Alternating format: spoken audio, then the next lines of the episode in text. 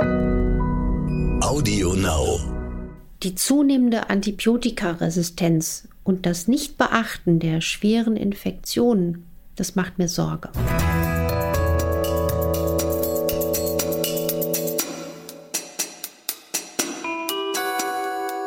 Dr. Anne Fleck, Gesundheit und Ernährung mit Brigitte Leben.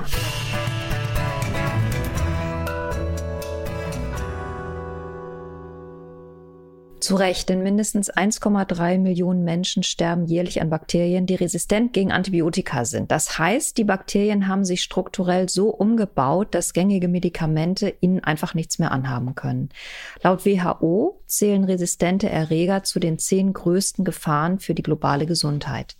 Was uns hilft, weniger anfällig für resistente Bakterien zu werden und welche Therapien es gibt, wenn man eben sich dann doch infiziert hat, das besprechen wir heute.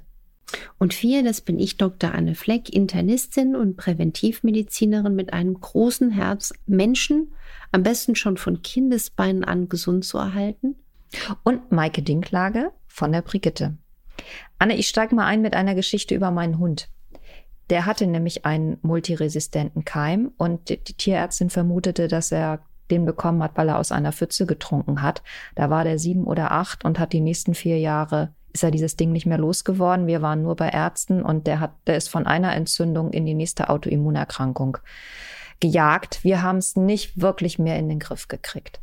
Das ist das, was mir immer dazu einfällt. Ich selber hatte den noch nicht, diesen, also über, überhaupt einen multiresistenten Keim, wobei der ja von Tieren auch auf Menschen übergehen kann. Das haben wir gelernt in der Zeit. Die Frage, wo sind wir denn überall multiresistenten Keimen ausgesetzt? Ich glaube, dieses Thema ist sowieso noch viel zu unterbelichtet. Es ist ja löblich, dass man jetzt auch mal bei einem Tier das rausgefunden hat. Ich finde auch viel mehr müssten sich Tierärzte und Humanmediziner miteinander austauschen, weil das wird aus meiner Erfahrung noch viel zu wenig bedacht. Also auch Hundemalaria, Hundebarbesiose. Man sagt immer, Barbesiose sei allein eine Hundeerkrankung. Ähm, ich habe die allein schon bei einem sehr erkrankten ähm, Oberarzt für Augenheilkunde äh, nachweisen können in dem Sinne. Und, Und die ist auch durch einen multiresistenten Keim verursacht? Nicht zwingend. Aber multiresistente Keime, und das sehen wir auch mit größerer Sorge, die können uns jetzt leider aktuell häufiger begegnen, sogar in der S-Bahn, in der U-Bahn. Wir haben also eine dramatische Zunahme zum Beispiel an multiresistenter Tuberkulose auch mitten in Hamburg. Ähm, das heißt, das Thema Hygiene ist wichtig, aber ich finde überhaupt die Aufmerksamkeit für äh, diese Keime. Wir wussten schon lange vor Corona, lange vor Corona, dass in den Jahren 2030 befürchtet wurde, dass wir in ein Zeitalter der Multierreger kommen, also Multierreger, also multiresistente Erreger, die auch wachsen konnten, weil wir auch hierzulande viel zu naiv und viel zu inflationär Antibiotika verteilt haben. Man muss ja nicht bei jedem Kratzen im Hals gleich ein Antibiotikum geben und Antibiotika können und retten Leben. Das ist unbestritten. Aber wenn man quasi äh, solche Erreger züchtet, weil die Resistenzen so gefördert werden, dass man einfach dann diese wahnsinnigen Erreger hat, gegen die nichts mehr greift, dann ist das mit großer Besorgnis zu sehen. Und das Problem, was ich eben auch sehe, ähm, dass wir noch viel zu wenig Aufmerksamkeit haben. Und deswegen ist mir diese Folge so ungemein wichtig, weil hier muss auch die Forschung wachgeküsst werden in dem Sinne. Ein ganz häufiger Ansteckungsort ist ja das Krankenhaus. Wie beurteilst du als Ärztin denn die Gefahrenlage in den Kliniken? Weil das ist ja für viele wirklich was, was man sofort im Kopf hat. Ich muss ins Krankenhaus. Oh je, hoffentlich hole ich mir keinen Keim. Ich muss, wie du merkst, gerade tief, seufzen. seufzen. Ich kriege auch eiskalte Finger und die Nackenhärchen stellen sich auf. Also ähm, die Sorge vor Keimen war sogar mal für mich ein Grund, dass ich gedacht habe, ich würde mich am liebsten, wenn man im Krankenhaus dann eher entlassen lassen. Also wenn man weiß, dass einfach viele multiresistente Keime auf so einer Station sind. Und auch hier hat Deutschland in den letzten Jahrzehnten massiv abgebaut. Als ich als junge Studentin zum Beispiel in Frankreich studiert habe, gab es dort mehr Probleme mit Hospitalisationskeimen als in Deutschland. Und inzwischen sind wir einer der Spitzenreiter. Dabei ist es auch schon so lange bekannt, dass man sinnvolle Strategien machen kann. Zum Beispiel in Holland ist es schon seit Ewigkeiten so, dass die Patienten im Krankenhaus vorab getestet werden, ob sie einen multiresistenten Staphylococcus aureus haben. Du kommst erstmal in so ein kleines Eckchen, in ein Kabuff, dann kriegst du deinen Abstrich. Und wenn der okay ist, wird so verfahren, wenn nicht, wird so verfahren. Warum macht man das nicht hier? Und was wirklich, wirklich, wirklich ist, ich glaube, wir haben hier Millionen Tote und nicht nur ein paar hunderttausend Tote und wir haben nach Schätzungen hierzulande bei rund 15 Prozent aller Hospitalisierungen eine Infektion. Ich halte das noch für untertrieben. Man geht von einer halben Million Ansteckungen pro Jahr aus. Auch das halte ich noch für unterschätzt. Und man geht etwa zwischen 25 und 40.000 Toten pro Jahr aus hierzulande. Also Menschen, die nach dieser Infektion irgendwann daran sterben. Und ich glaube, das ist viel, viel zu wenig. Und deswegen müssen wir über diese Infektionen vermehrt reden, über Krankenhaushygiene. Ich hätte mir in der Corona-Zeit, gut, in der rück, rückwirkenden Rückschau ist man immer schlauer, aber ich habe gedacht, warum hat man nicht diese ersten unzähligen Milliarden in Krankenhaushygiene gesteckt, in die Alten- und Pflegeheime, in die vulnerablen Gruppen, in die Gehälter der, des Pflegepersonals.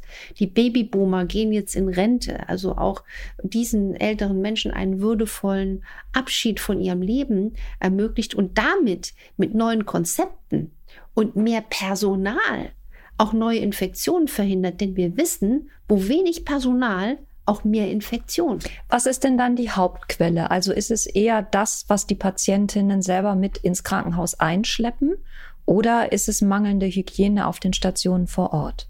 Es ist beides. Es wird natürlich mehr eingeschleppt, weil auch mehr Erreger inzwischen unerkannt äh, schlummern. Es ist da einfach gar nicht so viel Interesse da, das zu beforschen. Oder auch, ich hatte neulich mal eine, eine, eine Fortbildung ähm, Infektiologie und habe da versucht für das Thema, wie man Infekte besser beurteilen kann, wie man das Immunsystem stärkt. Ich habe versucht für dieses Thema äh, zu werben, zu gewinnen. Ich habe nur gemerkt, da war so wenig Interesse da. Da war eher so, na ja, wir wir haben doch mit AIDS-Ambulanzen eine super Infektionsambulanz und die Leute können gut betreut werden. Wir haben gute Medikamente. Nee, damit ist es nicht getan. Also du merkst, man macht sich da äh, viel zu bequem und es ist aber auch der, der, der, der, die, die, die Hygiene im Krankenhaus. Also da gibt es ja wahnsinnig viele Studien, die will man gar nicht lesen, weil die einfach gruselig zu lesen sind, wie dann die Erreger von Zimmerchen zu Zimmerchen verteilt werden oder wie viele Keime in den Putzlappen sind. Da gab es aber auch positive Arbeiten, ähm, wo man dann zum Beispiel auch ähm, mit neuen Strategien im Kampf gegen diese Krankenhausinfektionen ähm, ja, losgelegt hat. Das heißt, man hat auch zum Beispiel friedfertige Mikroben in Putzmaterialien gesetzt und konnte so die Keimzahl ähm, verhindern, also oder, oder deutlich reduzieren. Man hat dann zum Beispiel ähm, friedfertige Mikroben in Reinigungsmittel gesetzt und konnte so auch am an einem Studieninstitut für Hygiene und Umweltmedizin der Charité zeigen, dass man dadurch die Keimzahlen etwas drosseln kann. Hier muss geforscht werden. Und hier muss man einfach auch wissen, es braucht Personal und Material. Und wenn du nämlich als zum Beispiel diensthabender Arzt im Stress bist, du musst, wenn du einen multiresistenten Keim auf Station hast, das weiß ich, dann musst du nicht von oben bis unten erstmal nochmal neu einmummeln, neue Handschuhe anziehen, neue Maske, das braucht Zeit. Und das Schlimmste finde ich, wenn zum Beispiel durch mangelnde Zeit, durch mangelndes Personal, dann unter Umständen dann Erreger von Zimmer zu Zimmer, von Bett zu Bett äh, weitergegeben werden. Aber das ist halt nicht nur das Problem im Krankenhaus, sondern überhaupt ein Thema, wo, genau. wo wir äh, wirklich äh, angreifen müssen. Aber ja. noch einmal schnell im Krankenhaus zu bleiben. Gibt es etwas, was ich zur Vorbereitung machen kann? Also um mich besser zu wappnen gegen so einen möglichen Keim, den ich aufnehme, wenn ich ins Krankenhaus komme? Ja, also das ist natürlich ein Thema. Ich, ich habe mir als, als, als Arzt desinfizierst du dir ja endlos oft die Hände. Das ist ja auch gar nicht so gesund, weder für die Haut. Das kommt ja auch alles bei der armen Leber an, die sagt, bitte gib mir Bitterstoffe, ich will Bitterstoffe, ich muss das alles entgiften. Trotzdem ist die Handhygiene ungemein wichtig. Deswegen, ich mochte auch immer sehr den, den Arzt-Patienten-Kontakt. Ich fasse Menschen beim Untersuchen auch an. Aber zum Beispiel ist wichtig, wenn Ärzte Visite machen, dass man vielleicht den Handschlag schon mal nicht macht. Es sei denn, man weiß, man hat eine frisch gewaschene Hand, eine desinfizierte Hand. Also man das weiß es halt nie. Also, also deswegen äh, lieber den japanischen Gruß. Ich war mal Hausarzt der japanischen Botschaft. Dann lieber mit, mit den Gebet, Gebetshänden. Hast du gerade gesagt, du warst Hausarzt der japanischen mhm. Botschaft? Also Hausarzt in dem Sinne, in Anführungsstrichen. Ich habe, äh, als ich in Berlin ja viele Jahre gearbeitet habe und Vorsorgezentrum geleitet habe, kam einmal pro Jahr die japanische Botschaft. Das fand ich höchst spannend. Und da habe ich gelernt, wie man so schön mit gefalteten Händen, mit Blick in die Augen, ganz hygienisch grüßen kann. Und ich würde dann zum Beispiel ähm, wirklich auf, auf Hygiene achten. Also ähm, Hände waschen, ähm, Türgriffe, wenn ich sie anfasse, danach jetzt nicht in der Nase bohren oder im Auge wischen. Das sind so Momente, wo ich denke, da kann was überspringen. Ne? Also zum Beispiel mit der Ellbogen eine Tür aufmachen oder wenn ich einen Türgriff benutzt habe, nicht die Hand ins Gesicht stecken. Was unbedingt in dieses Themenfeld gehört, ist das Verhalten der Pharmaindustrie? Also würdest du sagen, es gibt auch sowas wie eine soziale Verantwortung der Pharmaindustrie, das Thema multiresistente Keime stärker oder neue Antibiotikaentwicklung stärker zu beforschen, obwohl wahrscheinlich nicht allzu viel Geld da drin liegt. Denn das wären ja Reserveantibiotika. Das heißt, die kämen nur manchmal oder selten zum Einsatz. Heißt, damit lässt sich, da man nicht so in die Masse und in die Breite geht damit, auch vergleichsweise wenig Geld verdienen. Das ist genau der Punkt. Es wird hier viel zu wenig beforscht. Es wird zu wenig beforscht an sensiblen Tests im Labor zum Beispiel. Oder wie kann ich überhaupt rauskriegen, was jemand hat? Das ist auch ein Riesenthema. Und zweitens dann kannst du natürlich, das ist ja genauso wie wenn du als als Arzt oder Ärztin arbeitest, wenn du einen Patienten hast und du kannst dem immer wieder 40 Jahre lang Blutdruckmittel verschreiben, das dauert wenige Minuten. Das Blutdruckmittel wird verordnet. Damit verdient ähm, der, der, der Hersteller des Produkts, ist es leicht verdientes Geld.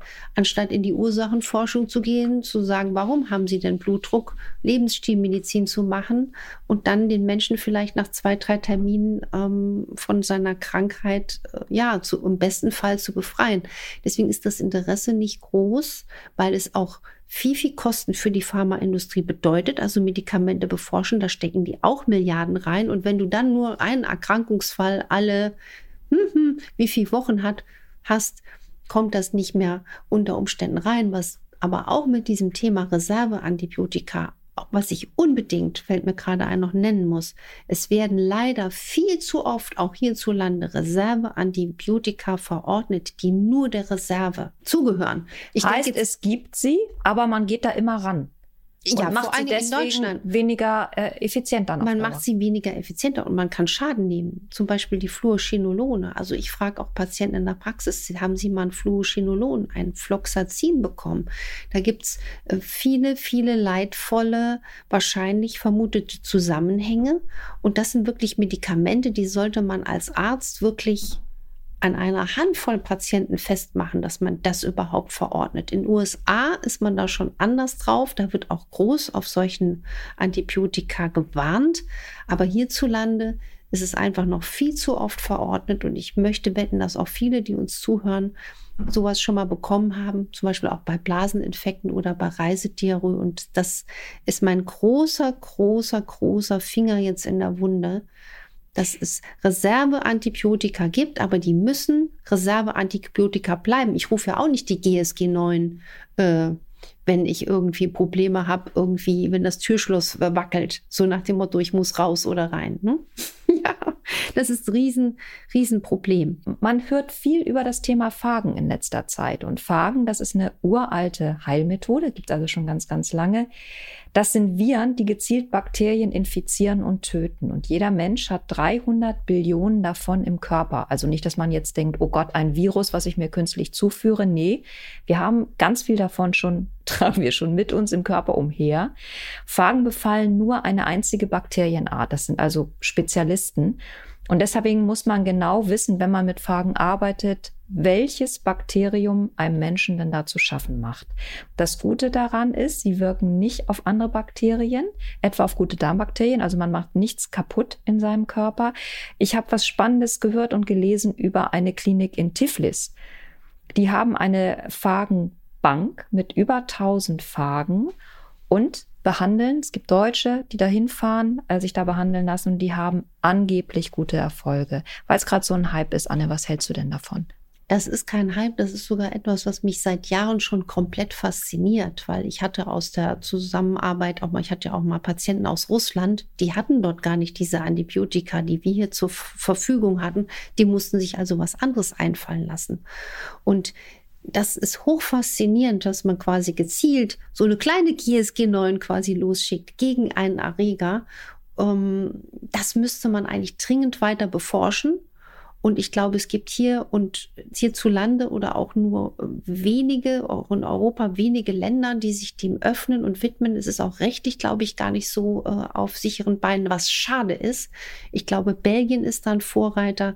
Es gibt auch in Deutschland Uni Hohenheim oder auch Berliner Bundeswehrkrankenhaus tapfere Forscher, die das Thema mal anschieben wollen. Ich wäre da sehr, sehr offen für. Ich bin da eigentlich traurig, dass dieser ganze Konflikt ähm, zustande kam, weil ich immer gedacht habe, irgendwann muss man mal ähm, auch nach Russland fahren aus dem folgenden Grund. Die russischen Ärzte, die sind darin bewandert. Ich hatte auch mal eine Patientin, die hat diese verrückte Geschichte erzählt.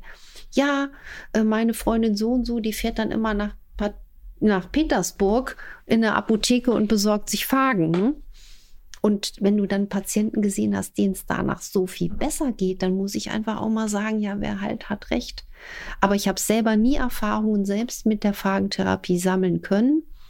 Aber ähm, ich glaube, es ist eine Frage der Möglichkeit. Also Frage, dadurch, dass wir auch ja. diese Datenbanken hier gar nicht haben und die Forschung, die betrieben wird, die wird ja schon lange betrieben, aber dadurch, dass es keinerlei Support gibt dafür, kommt sie auch nicht wirklich in die Breite. Ja, und das ist so schade, wenn jetzt auch zum Beispiel dieser ganze Austausch, auch der wissenschaftliche Austausch ist ja völlig quasi abgeschnitten im Moment. Äh, das merkt man und das ist so bitter, weil ich glaube, hier könnte ein riesiger, wichtiger Schlüssel sein im, im Kampf gegen äh, Bakterien. Zwei weitere Schlüssel, die immer wieder fallen in diesem Zusammenhang, ist einmal das Thema Impfung und das Thema Gentechnik. Glaubst du, dass darin Chancen in der Zukunft liegen? Ich würde das einmal mal so beantworten wollen. Ärzte machen ein Amtseid, primul nocere, niemals schaden. Impfung und Gentechnik können eingesetzt werden, wenn sie nachweislich in ausreichend langem Studienzeitraum sich als sicher und nebenwirkungsarm begründen lassen. Also nebenwirkungsfreie Impfungen gibt es nicht, aber wenn das äh, ausreichend lange beforscht ist, kann man darüber sicher sinnvoll diskutieren. Und Wissenschaft ist ja auch immer Streit. Aber zum Beispiel, wo ich mir was wünschen würde, dass diese ganzen Zeckenbiss übertragenen Erkrankungen, Thickborne Disease, Borrelien, Ehrlichiose, Anaplasmen, Bartonellen. So viele Leute laufen da draußen rum. Wenn da irgendeiner was Effektives entwickelt, was den Leuten nicht schadet und hilft, wäre ich sehr, sehr glücklich. Wenn ihr sehen könntet, wie sehr ich nicke bei all dem, was, was Anne da gerade sagt. Eine Kopfnuss fürs Mikro. Aber wirklich, aber wirklich. Denn das ist ja was, was wir, was wir im Laufe unserer Podcast-Arbeit hier auch immer wieder feststellen, dass das wirklich ein völlig unterforschtes Thema ist und, und würd, dass so ja. viele Menschen darunter leiden Richtig. und so viele Fragen dazu kommen. Und ich hätte jetzt, würde mich so in Fingern jucken, einfach zu sagen, Leute, ich bin mal zwei, drei Monate weg. Ich gehe mal irgendwo auf Forscherreise, weil das, diese Infekte, die nicht gesehen werden, die nicht diagnostiziert werden, die nicht behandelt werden können, ist ein Riesenthema. Und ich hoffe, dass die Medizin der Zukunft, wenn ich schon lange nicht mehr da bin, dass es da wirklich Antworten gibt. Und ich hoffe, dass auch Menschen zuhören, die sagen, ja, ich bin jetzt äh, angeregt. Vielleicht auch jemand, der das Thema weiter beforschen will, ähm, gerade auch mit diesen Fragen. Ich wäre einfach neugierig. Als Mediziner musst du neugierig sein und neugierig bleiben und nicht so bewerten. Ah, noch nie gehört, dann kann es ja nur schlecht sein. Nee, aus diesem, aus diesem fatalen Denken muss man raus. Wir würden dir natürlich alle sehr ein Forschungssabbatical gönnen. ich sehe das nicht kommen. Dessen, was du so tust, sehen wir es natürlich überhaupt nicht kommen. Und das hat wiederum gute Seiten, denn du machst damit unseren Podcast weiterhin äh, regelmäßig und die Doc Flex Sprechstunde bei RTL. Genau, Donnerstag. die ist immer donnerstags ab 14 Uhr. Wir haben an dieser Stelle jetzt schon häufiger darauf hingewiesen. Mhm. Da könnt ihr anrufen und eure Fragen live an Anne stellen, die dann auch live darauf reagiert. Hört uns, abonniert uns auf euren Plattformen, bewertet uns auf iTunes, darüber freuen wir uns auch. Und dann haben wir noch die Infoline at brigitte.de. Dahin könnt ihr eure Fragen, eure Kritik, eure Anmerkungen oder auch eure Gedanken schicken. Alles, alles, alles wird gelesen. Davon könnt ihr ausgehen. Eure Wünsche. Eure Wünsche. Wir können leider nicht auf alles individuell antworten. Das schon mal als Vorwarnung. Also manchmal schreiben wir direkt zurück. Ganz, ganz oft schaffen wir es aber leider nicht. Wir sind zwei kleine Krieger. Wir sind zwei kleine Kriegerinnen. Nächste Woche bleiben wir im Prinzip im Thema, gucken es aber von einer anderen Seite an. Es geht nämlich um schmuddelige Putzlappen und um die heimlichen Keimkammern in der Küche und überhaupt in unseren Wohnumgebungen. Unser Thema ist ein gesundes und hygienisches Zuhause. Wir freuen uns drauf, holen schon mal den Wischmopp raus und hören uns nächste Woche wieder. Bis dahin. Tschüss. Wir hören uns und macht was draus.